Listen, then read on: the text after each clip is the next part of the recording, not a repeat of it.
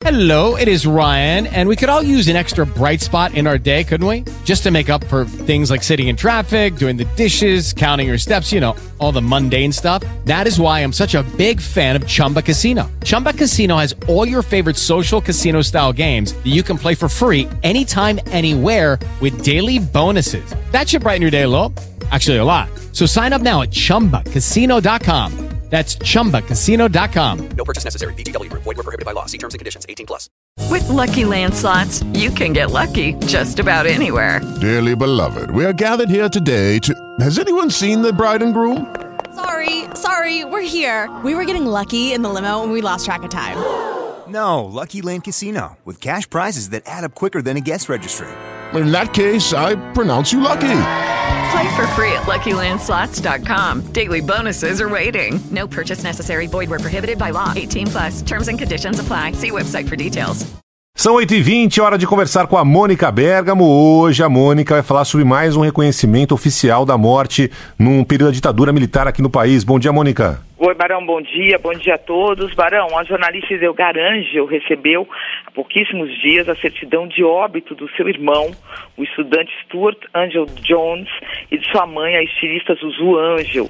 Ambos foram mortos pela ditadura militar, num dos casos mais eh, cruéis, perversos daquele período de tão triste memória, né, Barão? Para quem não sabe, o Stuart Angel, ele foi de uma das siglas que lutou contra a ditadura militar, o MR8, foi preso e desapareceu. A mãe dele, Suzu Angel, ela era na época, nos anos 70, Barão, ela era na época uma estilista muito reconhecida, reconhecida internacionalmente, mas ela era, vamos dizer assim, até um pouco alienada sobre o que se passava nos cárceres da ditadura, sem qualquer militância política, sem qualquer envolvimento político, até que ela foi abatida por essa tragédia, né? Ela deu de cara eh, com essa tragédia brasileira, eh, algo que eu digo até que é indescritível, né?